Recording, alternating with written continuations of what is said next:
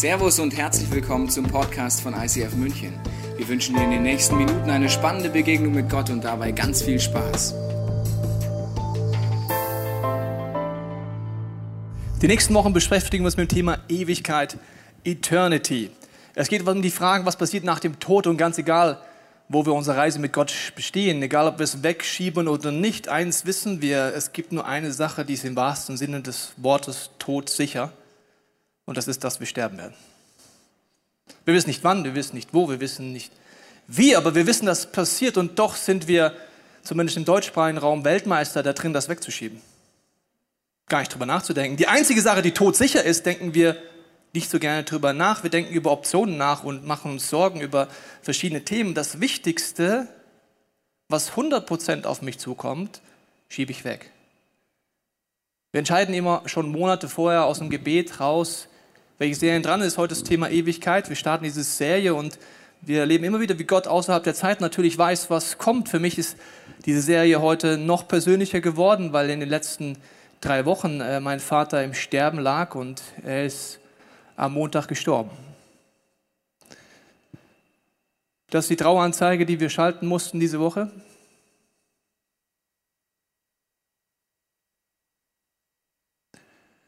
Und deswegen ist diese Predigt auch mit Tränen vorbereitet worden.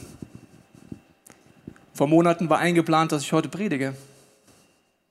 Vor Monaten wusste bereits Gott, dass am Montag mein Vater stirbt, ich predigen werde und am nächsten Tag ihn beerdigen muss. Das Thema ist dringend. Es ist wichtig. Ich habe mich heute entschieden, darüber zu predigen, weil es ist wirklich das Thema, das das Wichtigste ist. Das Problem ist, wir haben eine Perspektive aus unserem Leben, die sehr beschränkt ist. Wir denken über unser Leben nach auf eine gewisse Art und Weise, wo wir die Ewigkeit wegschieben, vielleicht sogar komische Vorstellungen von der Ewigkeit haben, uns dem nicht stellen. Und ich möchte dir kurz sagen, das Einzige, was sicher ist, du wirst eines Tages vor Gott stehen und dann wird es eine andere Dimension geben. Du wirst dir nur noch zwei Fragen stellen. Die erste ist, was werde ich bedauern? Das zweite wird sein, wofür wird Gott mich belohnen? Es gibt nur noch zwei Fragen eines Tages. Was werde ich bedauern? Was wird Gott belohnen? Diese Perspektive verdrängen wir, ist aber die wichtigste. Und ich möchte dir jetzt an einem Beispiel von einer Illustration zeigen. Ich habe sie schon oft verwendet und für mich gibt es keine bessere Illustration als dieses Seil, um dir zu zeigen, was eine Ewigkeitsperspektive ist. Und zwar möchte ich das äh, mit deinem Leben vergleichen. Das Schwarze ist dein Leben auf dieser Erde und es ist wie ein Zeitstrahl, der einfach bis in die Ewigkeit geht und nie aufhört. Lass uns dieses Gedankenexperiment mal machen. Dieser Seil hört niemals auf. Das ist dein Leben auf dieser Erde, wenn es gut läuft oder schlecht läuft, ganz egal, wie du es jetzt siehst, wenn das 70, 80 oder vielleicht sogar 90 Jahre werden und wenn du aus der Statistik vollkommen ausbrichst, auch mehr, aber das ist das, was auf uns zukommt. Die interessante Sache ist, dass wir tendenziell nicht nach vorne schauen auf diesen Zeitstrahl, was wird alles passieren, was hat das hier für einen Einfluss auf das, was da hinten kommt, sondern wir schauen tendenziell zurück. Über Schmerz, den wir erlebt haben, Ungerechtigkeiten, die wir erlebt. Wir schauen tendenziell zurück, wir schauen nicht nach vorne. Oder wenn wir nach vorne schauen, schauen wir auf das da. Dann haben wir so Sätze wie, ja, ich will hier besonders hart arbeiten, um dann hier das Leben zu genießen. Wow.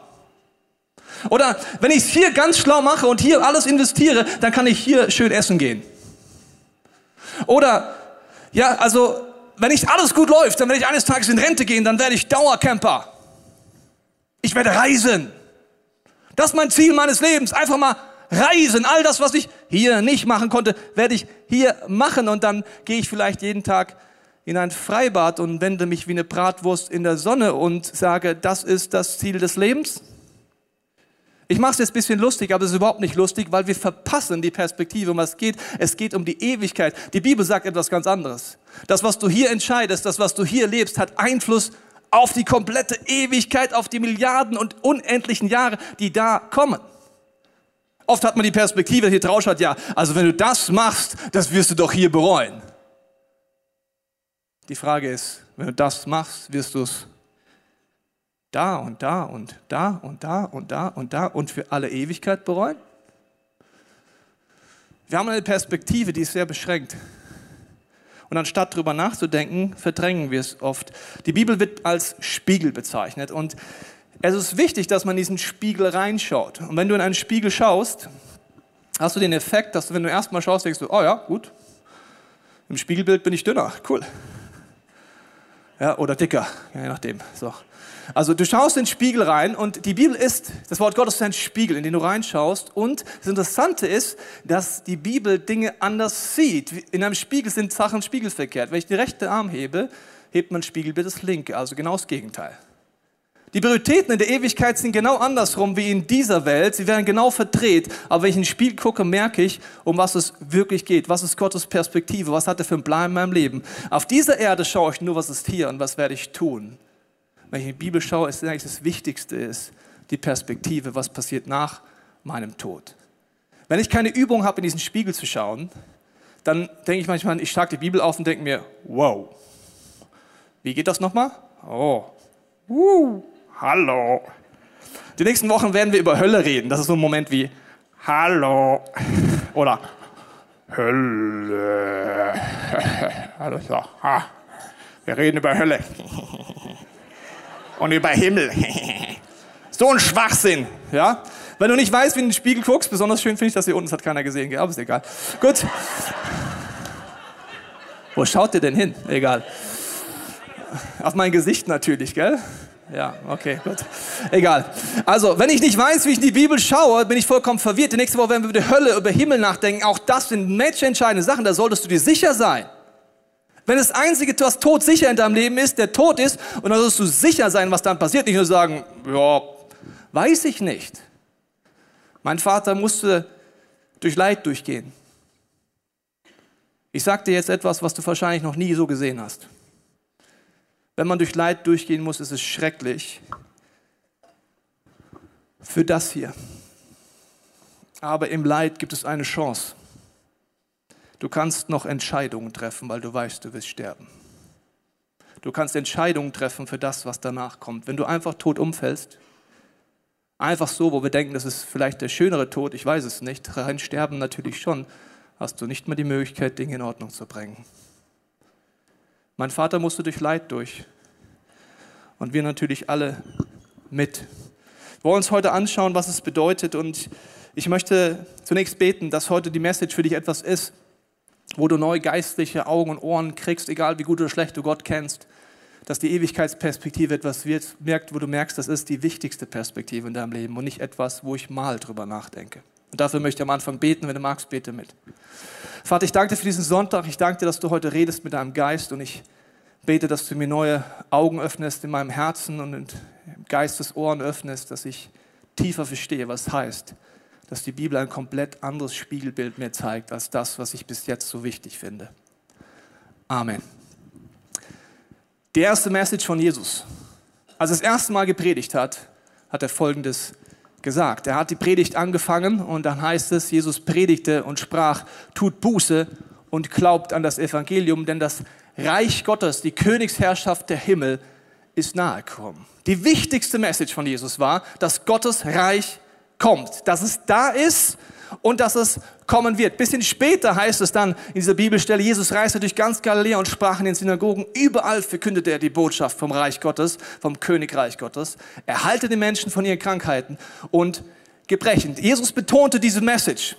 Für ihn war es die wichtigste Message, dass es das Reich Gottes gibt. Und wir müssen uns heute dieses Königreich anschauen, weil Jesus darauf nicht umsonst den Schwerpunkt gelegt hat. Die Königreich ist deswegen nah, weil Jesus als König uns nahe gekommen ist. Im Alten Testament, die Leute hatten eine sehr große Erwartungshaltung. Sie haben danach sich gesehnt, dass der Messias kommt und das Reich Gottes beginnt. Warum haben Juden diese Sehnsucht bis heute und viele Christen nicht? Hast du mal drüber nachgedacht?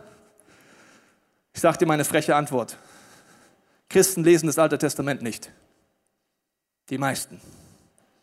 Juden schon. Da gibt es ohne Ende Zusagen und Verheißungen, warum sie eine Sehnsucht hatten, dass das Reich Gottes kommt. Ich habe einen kleinen Überblick mitgebracht, ich werde sie dir nicht vorlesen. Nur ein kleiner Ausschnitt, kannst du dir abfotografieren, hast einen Bibelleseplan für die Woche. Diese Bibelstellen waren den Juden bewusst und sind wir heute bewusst, warum es so schön ist, wenn das Reich Gottes anbricht, aber sie hatten eine Challenge mit Jesus Christus, weil Jesus kam auf diese Welt und viele dieser Verheißungen sagen, dass der Sohn Gottes kommen wird und dass er alles Leid, alle Tod, alle Trauer, alle Schmerzen, alle Krankheit mit einem Schlag wegnehmen wird und sie sehen Jesus und denken sich, macht er ja gar nicht. Es gibt aber zwei Dimensionen im Alten Testament. Es gibt die Dimension, dass Jesus wiederkommen wird und dann wird wirklich Leid und Tod vorbei sein. Und wenn du versöhnt mit Gott stirbst, wird es dann schon soweit sein. Aber es gibt den zweiten Punkt, dass das Reich Gottes beginnt mit dem Moment mitten unter uns, sagt die Bibel, als Jesus kommt. Die Sehnsucht siehst du in Lukas 25 zum Beispiel, Vers 51. Da heißt es folgendermaßen, nun lebte dort ein gütiger und gerechter Mann namens Josef, also ein Jude. Er war ein Mitglied des Hohen Rates. Die haben entschieden, dass Jesus getötet werden soll, doch er war mit der Entscheidung und dem Vorgehen der anderen Ratsmitglieder nicht einverstanden gewesen. Er stammt aus Stadt Arimathea in Juda und wartete auf was? Auf das Kommen von Gottes Reich. Er hatte eine Sehnsucht, dass das passiert, dass das umgesetzt wird und deswegen hat er es anders erlebt, was mit Jesus passiert. Gottes Plan war von den ersten Seiten der Bibel an im Paradies, dass wir ohne Krankheit, ohne Leid und ohne Schmerzen sind. Das hat so lange geklappt, wie es einen Gott gab und Menschen, die sich zu 100 Prozent unter seine Herrschaft gestellt haben. Ein Königreich funktioniert nur dann, wenn wir den König anerkennen. Ist dir das mal aufgefallen?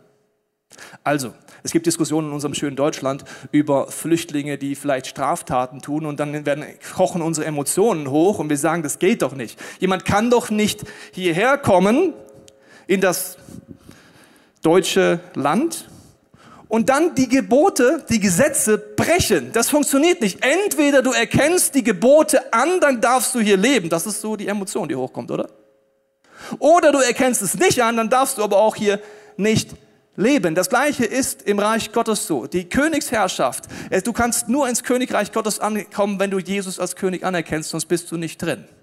Es gibt zwei Dimensionen. Die eine ist, die startet in dem Moment, wo du Jesus dein Leben einlässt, ist es ein Geschenk, dass du die Ewigkeit bei Gott verbringen kannst. Das ist ein Geschenk. Du kannst es nicht verdienen. Du kannst einfach sagen, Jesus Christus, ich nehme an, dass du am Kreuz gestorben bist. Ich lade dich ein in meinem Leben.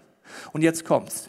Dann machen viele Christen den Fehler, dass sie denken, ab dann warte ich passiv, bis ich mal im Himmel bin. Aber Jesus hatte zwei Messages. Die erste ist, ja, du wirst im Reich Gottes sein. Die zweite ist, das Reich Gottes ist jetzt, hier, mitten unter euch. Und jetzt kommt die Challenge, liebe Freunde, wenn du mit Gott unterwegs bist. In der Ewigkeit im Reich Gottes zu leben, ist ein Geschenk. Hier und jetzt schon im Reich Gottes zu leben, ist deine Entscheidung. Ich wiederhole es nochmal für euch hier drüben. In der Ewigkeit bei Gott zu sein, ist ein Geschenk, weil du es einfach annimmst. Ob du jetzt und hier das Reich Gottes schon erlebst und innerlich, trotz Ungerechtigkeit, trotz Leid, trotz Schmerzen, innerlich im Reich Gottes lebst, ist deine Entscheidung, Jesus heute als König anzuerkennen. Was bedeutet das? Jesus sagt, wer mich liebt, wird meine Gebote halten. Wer mir nachfolgt, wird meine Prinzipien annehmen. Er sagt, vergebt euch gegenseitig. Wie kann ich jetzt heute hier im Reich Gottes leben? Indem ich es mache. Das ist jetzt eine ganz simple Message, gell? Du kannst als Christ innerlich zerfressen von Bitterkeit sein und sagen, Gott, warum? Wenn du hier im Reich Gottes leben willst und es Segen haben willst, musst du Jesus als Chef anerkennen. Nicht nur als Buddy, nicht nur es ist nice, nicht nur sonntags kommen, sondern sagen, okay Gott, deine Prinzipien lebe ich heute. Das Reich Gottes kommt, ja, das ist ein Geschenk, aber es ist jetzt hier und es ist deine Entscheidung. Auch wie aktiv du es mitgestaltest oder nicht. Im Sündenfall passiert Folgendes. Es hat so lange geklappt, wie es ein Gott gab und zwei Menschen. Dann gab es aber drei Götter. Erster Gott hieß Adam. Zweiter Gott hieß Eva. Und dritter Gott, so nebenbei, war halt der Gott. Drei Leute, sagen, mein Wille geschehe. Ich habe Recht. Meine Gebote gelten. Dann passiert Zerstörung. Von den ersten Seiten der Bibel an. Wir wollen uns jetzt mal anschauen, diese Perspektive hier. Inwiefern verändert die mein ganzes Leben? Inwiefern sehe ich Dinge anders, wenn ich in den Spiegel reingucke, ins Wort Gottes? Wir fangen mal an mit der Frage Belohnung versus Bedauern im Bereich Geld. Weißt du, warum ich immer wieder über Geld predige? Um dich zu ärgern und weil ich deine emotionalen E-Mails mag danach. Nein, weil zigtausend Mal im Wort Gottes Gott selber über Geld redet. Weißt du warum? Das ist einer der Bereiche, wo du am schnellsten merkst, dass wir null diese Perspektive oft haben. Wir überlegen sich, was kann ich denn hier machen? Was brauche ich denn hier? Was brauche ich denn hier? Das Einzige, was ich dir ganz fest versprechen kann, ist, dass du nichts Materielles mit in die Ewigkeit nimmst. Ist für dich jetzt ein No-Brainer vielleicht, aber dass ich dir fest versprechen kann, du wirst nichts Materielles mitnehmen. Ich war am Donnerstag am Sarg meines Vaters. Man überlegt sich dann noch, was soll der Tote anziehen. Also eine Sache ziehst du dann noch an von deinem Kleiderschrank. Ist jetzt sehr hart gesagt. Aber das war's. Der Rest bleibt hier. Wirst du Gott beeindrucken können durch die materiellen Dinge? Nee, du kannst ja nicht mal mitnehmen. Warum predigen wir drüber? Übrigens predigen wir nur alle zwei Jahre eine Serie drüber, falls du denkst, ich mache es andauernd, aber heute muss ich mit dir drüber reden, weil ich schaue jetzt mal mit dir in den Spiegel rein. Wenn ich in den Spiegel reinschaue und überlege, was sind materielle Dinge, sehe ich es anders. Dann sage ich aus Sicht der Ewigkeit, will ich mein Geld investieren in Kirche. Warum? Weil dort Menschen Jesus Christus begegnen. Warum investiere ich mein Geld in Reach, weil im Spiegel der Ewigkeit sage ich, ich wünsche mir, dass möglichst viele Menschen Gott begegnen und dass Gott diese Ressourcen benutzt. Ich fange es an zu investieren ins Reich Gottes, wenn ich diese Perspektive habe. Wenn nicht, ich bedauere ja schon hier auf der Erde viele Investitionen, muss ich dir sagen. Weiß nicht, ob es dir auch so geht, wahrscheinlich nicht. Du kaufst nur die Dinge, die du wirklich brauchst, aber ich bedauere die ja schon hier auf der Erde. Aber diese andere Perspektive ist wichtig. Das heißt nicht, du sollst nichts mehr leisten. Das heißt, ich schaue in den Spiegel rein. Wenn du es nicht machst, werden wir komisch. Als ich mich entschieden habe, mit meiner Familie, dass ich aus dem Beamtentum aussteige, mach das mal in Deutschland. Wow, wenn du nicht Beamter bist, verstehst du nicht, von was ich rede. Machst nur Beamtenwitze. Aber Beamten sind die, die noch die Gewinner sind. Ich weiß nicht, ob es dir bewusst ist, weil du hast keine Rente eines Tages. Die haben Pensionen, verstehst du? Das ist richtig cool. So, als ich meinen Kollegen gesagt habe, ich werde jetzt aussteigen und werde so ein hobbyloser Pastor, da haben die mich ausgelacht oder den Kopf geschüttelt und haben mir immer die Frage gestellt, die ging so, hast du eigentlich keine Ahnung, was die Entscheidung für das hier bedeutet? Dann habe ich ihnen Folgendes gesagt unter dem Strich. Ich weiß es und ich werde trotzdem weise Entscheidungen treffen für meine Rente, aber ich weiß, was diese Entscheidung für das da und das da und das da und das da und das da und das da und das da und das da und das da und dann da hinten raus und bis in alle Ewigkeit bedeutet. So eine Entscheidung kann man, mir geht es nicht drum, bleib Beamter. Ich kann Witze machen, ich war selber einer. Mir geht es einfach um die Perspektive. Nächstes Beispiel, Zeit. Zeit, wow. Weißt du noch, eines Tages wirst du vor Gott stehen. Es gibt nur zwei Kategorien. Bedauern oder Belohnung. Fangen wir mal mit einem Bereich an. Nehmen wir es mal Überbegriff Netflix. Das ist nur so ein Überbegriff. Oder du kannst es einfach Medien nennen. Das Schöne ist, dein Handy, wenn du eins hast, macht jetzt jede Woche eine Auswertung und gibt dir ein Feedback. Wie viel Zeit hast du womit verbracht? Eines Tages stehen wir vor Gott und werde ich dann sagen, wow, Danke, dass ich Stunden über Stunden, Stunden über Stunden, Stunden, Stunden, Stunden, Stunden über Stunden, Stunden über Stunden, Stunden über Stunden, Stunden über Stunden, 7000, 8000, 9, 10.000 Stunden über Stunden über Stunden über Stunden über Stunden über Stunden. Habt ihr verstanden? Achtung. Stunden über Stunden über Stunden über Stunden. Habt ihr es verstanden? Ihr, ihr seid ihr? Ihr schaut noch nicht so aus. Stunden über Stunden über Stunden Medien angeguckt habe. Mir geht es nicht darum, schau dir gerne Dinge an, aber es geht um deine Zeit. Entspannung ist nice, aber lass uns mal ehrlich werden, wo rein investieren wir unser Geld? Und wenn ich in den Spiegel der Ewigkeit gucke, werde ich mich eines Tages nicht freuen über verschwendete Zeit. Das kann ich dir jetzt schon sagen. Und das ist dir ja auch bewusst. Deswegen fühlt es sich gar nicht so toll an, wenn ich das mit Medien mache. Mein Vater hat E-Mails bekommen, nicht er, wir natürlich, von Menschen, die um ihn trauern. Und wenn jemand stirbt in einer Umgebung, empfehle ich das zu machen. Das ist sehr schön für Angehörige, Geschichten zu lesen, die die Menschen mit der Person verbinden, die gestorben ist.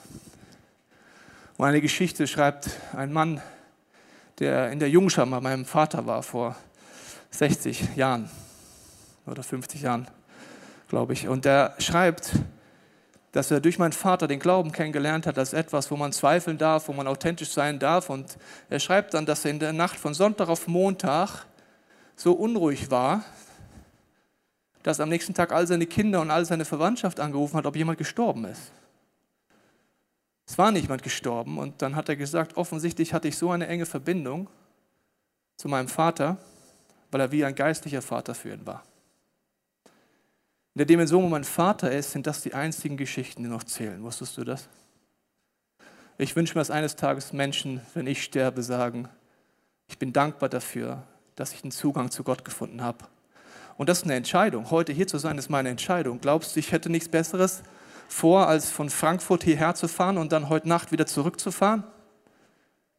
Ich glaube einfach, dass das Wichtigste ist, diese Perspektive einzunehmen. Nächstes Beispiel, deine Gaben. Welche Gaben hast du? wie viel Macht hast du? Wie viel Intelligenz hast du? Was hast du anvertraut worden? In der Dimension, wenn wir nur über das nachdenken, bilden wir uns brutal viel darauf ein, dass wir eines Tages da irgendwas von kriegen. Oder wenn ich das mache, kriege ich den Abschluss.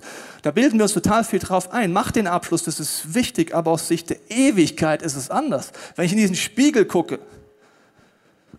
sehe ich, sehe ich die Dimension, die ich schon zweimal sehen musste. Ich war zweimal, bin ich fast gestorben und ich weiß, Worauf ich mir gar nichts einbilden kann und nichts einbilden werde, es sind meine Begabungen eines Tages. Die hat mir Gott geschenkt. Wenn ich in den Spiegel gucke, merke ich, die Gaben Gottes sind ein Geschenk an mich. Dass ich Ressourcen habe, ist ein Geschenk an mich. Was ich damit mache, ist mein Geschenk an Gott.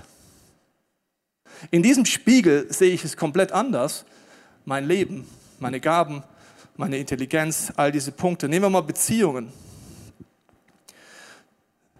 dein Körper, Beziehung zu dir selbst. Wenn du nur diese Perspektive hast, musst du alles tun, um deinen Körper zu pimpen und zu fimpen und zu kimpen.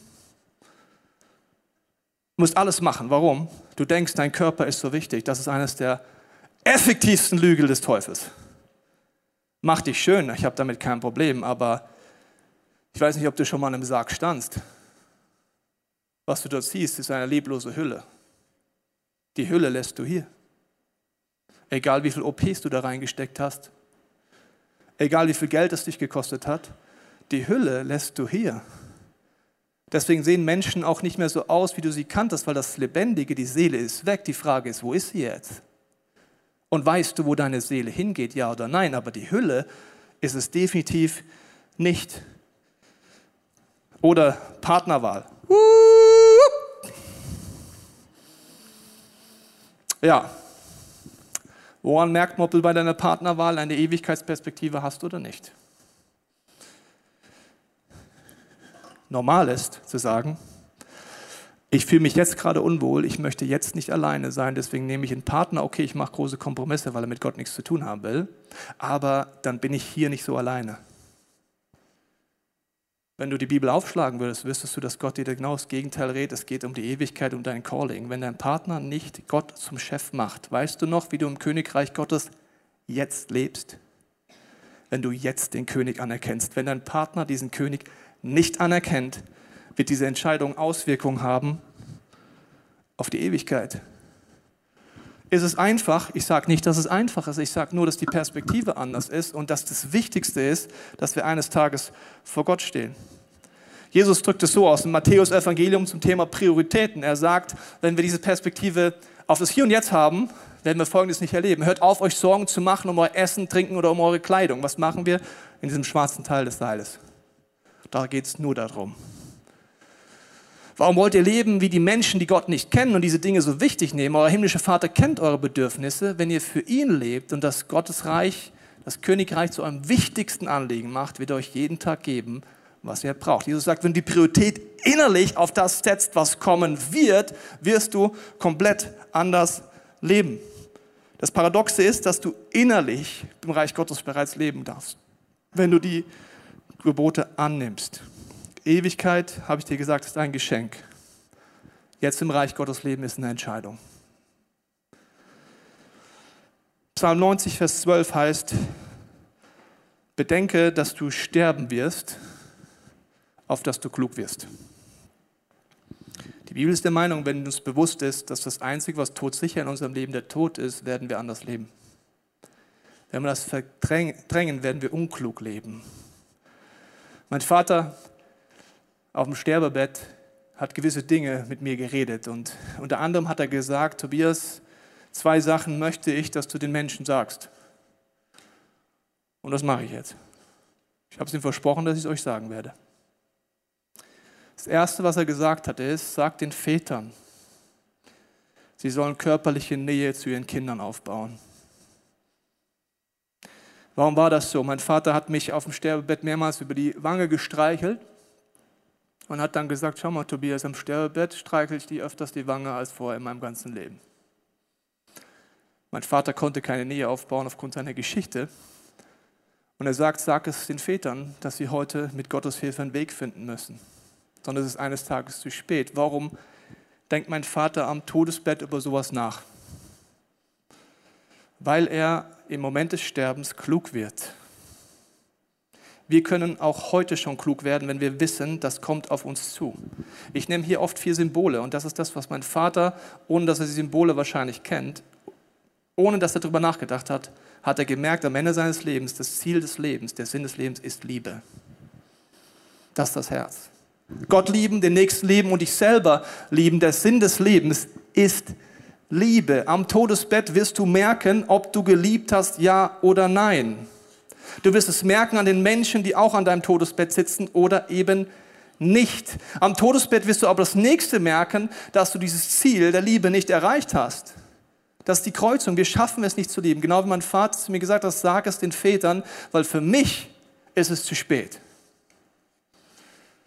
Und er hat dann an seinem Todesbett das Zweite gesagt, das hat was mit diesem Weggabelung gesagt. Sagt den Leuten das Zweite, sie sollen schnell vergeben. Schnell vergeben. Mein Vater hatte durchs Leid das Privileg, wenn du so willst, am Todesbett noch vergeben zu können.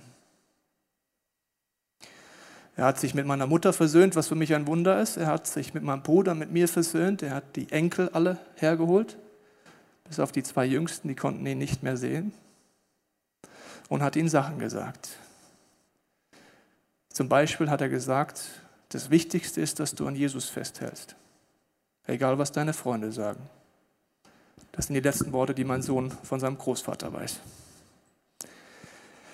Er hat Vergebung ausgesprochen und hat um Vergebung gebeten und das ist das dritte Symbol des Kreuz. Er hat im Angesicht seines Todes, ist er wieder neu zu Jesus Christus gegangen und das ist der entscheidende Punkt, dass du heute weißt, wenn du es noch nie gemacht hast, Jesus ist für dich am Kreuz gestorben, für die Momente, wo du nicht liebst, aber auch wo andere nicht dich geliebt haben. Du kannst hier rausgehen und sagen, ja, mein Vater hat auch nie Liebe zu mir aufgebaut. Oder du gehst hier raus, ich vergebe in der Hilfe von Gott, meinem Vater, und ich bitte Gott, dass ich ein Mann werde, der Liebe weitergibt ab heute. Jesus ist für dich am Kreuz gestorben. Du kannst es annehmen zum ersten Mal, dann bist du im Geschenk in der Ewigkeit bei Gott. Aber du weißt durch diese Message, es geht darum, jetzt im Reich Gottes zu leben, sagen, dein Wille geschehe, wie im Himmel, so auf Erden. Nicht nur im Himmel, da wirst du eines Tages sein. Wie im Himmel, so auf Erden. Und das ist der Anker, die Hoffnung, an der mein Vater festgehalten. Am Ende, trotz aller Zweifel, trotz aller Kämpfe, war er in diesem Moment und hat daran festgehalten. Sagt den Leuten, sie sollen schnell vergeben. Mein Vater ist alt gestorben. Vielleicht sterbe ich heute Abend auf dem Weg nach Frankfurt zu meiner Mutter. Ich will dir keine Angst machen, aber das Einzige, was todsicher ist, ist der Tod. Wenn du hier rausgehst und diese Message nicht ernst nimmst, wirst du es eines Tages bedauern. Du kannst heute entscheiden, ich werde vergeben. Du kannst heute entscheiden, ich will versöhnen. Du hast heute die Möglichkeit dafür. Wenn du gerade durch Leid durchgehst, bitte ich dich mal, Gott zu bitten, dein Leid anders zu sehen. Ich weiß, dass es schlimmes Leid in unserer Kirche gibt, aber im Leid hast du auch eine Chance.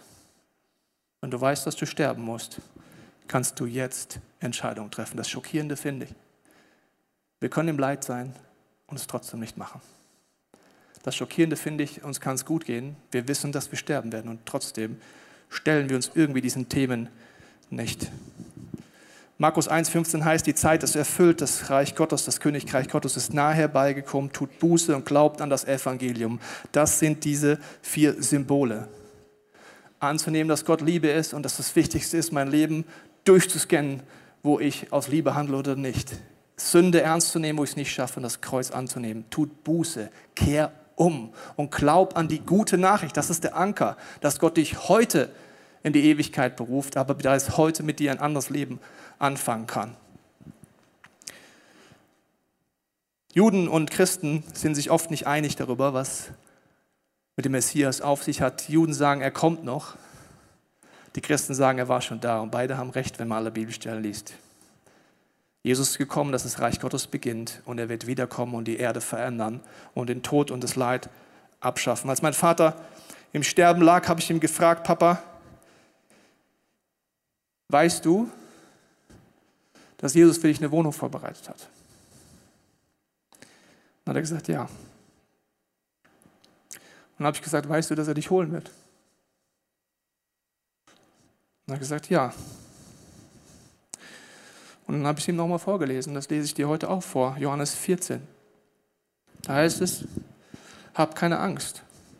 Ihr vertraut auf Gott, nun vertraut auf mich, sagt Jesus. Es gibt viele Wohnungen im Haus meines Vaters im Himmel. Und ich gehe voraus, um euch einen Platz vorzubereiten. Wenn es nicht so wäre, hätte ich es euch dann so gesagt. Wenn dann alles bereit ist, werde ich kommen und euch holen, damit ihr immer bei mir seid, dort, wo ich bin. Ihr wisst ja, wohin ich gehe und wie ihr dorthin kommen könnt. Weißt du, wie du dorthin kommst? Thomas ist ehrlich. Er sagt nein. Er sagt, nein, Herr, das wissen wir nicht. Wir haben keine Ahnung, wo du hingehst, wie können wir da den Weg gehen? Da sagte Jesus zu ihm, ich bin der Weg, ich bin die Wahrheit und ich bin das Leben. Niemand kommt zum Vater außer durch mich. Wenn ihr erkannt habt, wer ich bin, dann habt ihr auch erkannt, wer mein Vater ist. Doch von nun an kennt ihr ihn und habt ihn gesehen. Jesus Christus lädt dich heute ein, zum ersten Mal oder neu versöhnt zu werden mit Gott und versöhnt mit Menschen. Das ist das wichtigste Ziel in deinem Leben, auch in jedem Tag. Am Ende vom Tag die Frage, bin ich versöhnt mit Gott und den Menschen, ist die wichtigste Frage, die du hast. Und du kannst heute dir einstimmen und diese Entscheidung treffen und zu Gott geben. Du kannst das im Leid tun, nicht im Leid tun, aber du kannst 92 ernst nehmen, dass du klug wirst, weil du sterben wirst. Wenn ich im Spiegel der Ewigkeit Dinge angucke und du die Bibel aufschlägst in dieser Serie, wirst du merken, dass genau das Gegenteil Priorität gewinnt von dem, was du bis jetzt dachtest.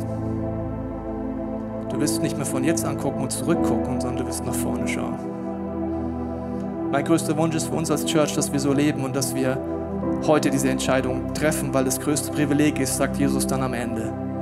Das Reich Gottes ist mitten unter euch und ihr seid Botschafter von diesem König.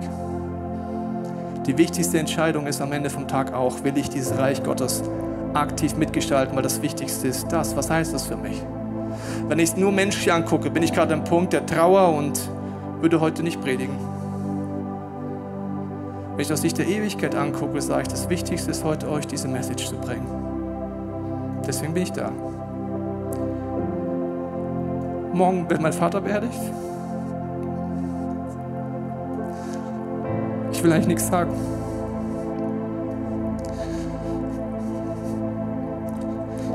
Aber ich weiß,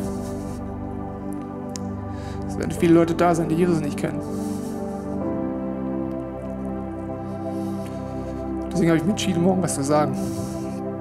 Ich weiß nicht, wie lange es dauern wird, bis ich es gesagt habe, aber ich werde es sagen.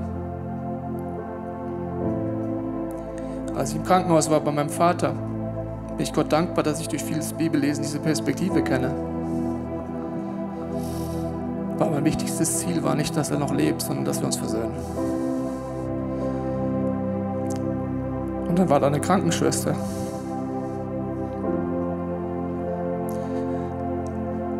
Ich wusste, sie kennt Jesus nicht. Mein Vater geht in die Ewigkeit zu Gott. Er hat gesagt, okay, Jesus, ich habe keine Lust jetzt, gell? Aber sie hatte Schmerz im Arm habe ich halt für sie gebetet. Ich erzähle dir es nicht, weil ich toll bin, sondern weil ich diese Perspektive mir jeden Tag abhole. Und weil ich mir wünsche, dass wenn ich eines Tages bei Gott bin, ich immer noch für viel Vergebung brauche, aber dass ich die Prioritäten unterm Strich richtig gesetzt habe. Ich möchte die Möglichkeit geben, jetzt im Gebet zu reagieren. Du weißt, logischerweise heute für mich eine emotionale Message, aber ich hoffe, dass du für dich überlegst, was diese Message für dich bedeutet. Du kannst hier rausgehen als die gleiche Person, wie du gekommen bist, oder du wirst anders rausgehen. Und dafür möchte ich jetzt beten. Und wenn du magst, bete in deinem Herzen mit. Jesus, ich danke dir, dass du jetzt an unsere Herzen klopfst. Und ich danke dir, dass du heute auch an die Herzen klopfst von Menschen, die wissen, sie sind innerlich entfernt von dir. Wenn es dir so geht, dann nimm deine Hand jetzt auf dein Herz, wenn ich bete. Du kannst jetzt zum ersten Mal oder neu sagen, Jesus,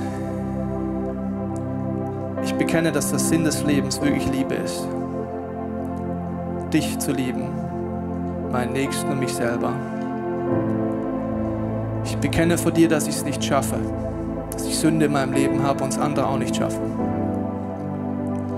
Aber ich nehme dich neu an, Jesus. Dass du am Kreuz gestorben bist für mich. Ich danke dir, dass es ein Geschenk ist, dass du eine Wohnung vorbereitest in der Ewigkeit und dass, wenn ich sterben werde, du mich abholen wirst. Mich durch den Tunnel durchführen wirst zum Licht. Du hast es versprochen, du wirst es tun. Und gleichzeitig bete ich für mein Herz, dass du mir hilfst, Entscheidungen anders zu treffen. Bibel aufzuschlagen, in den Spiegel zu schauen.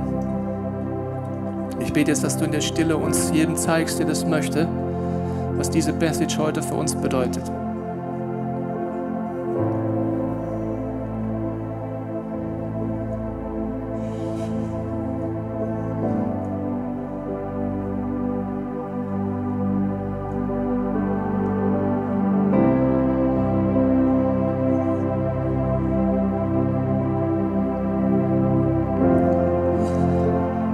Danke dir, dass dein Reich Gottes mit unter uns ist, dass es schon wirkt. Ich danke dir, dass wir innerlich in deinem Frieden eintreten können, selbst wenn alles unruhig um uns ist, Leid, Schmerz, Tod.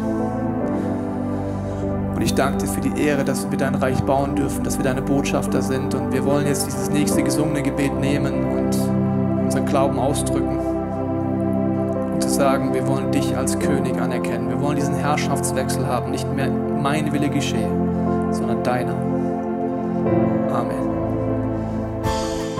Wir hoffen, dass dir diese Predigt weitergeholfen hat. Wenn du Fragen hast, kannst du gerne an info at icf-moenchen.de mailen und weitere Informationen findest du auf unserer Homepage unter www.icf-moenchen.de.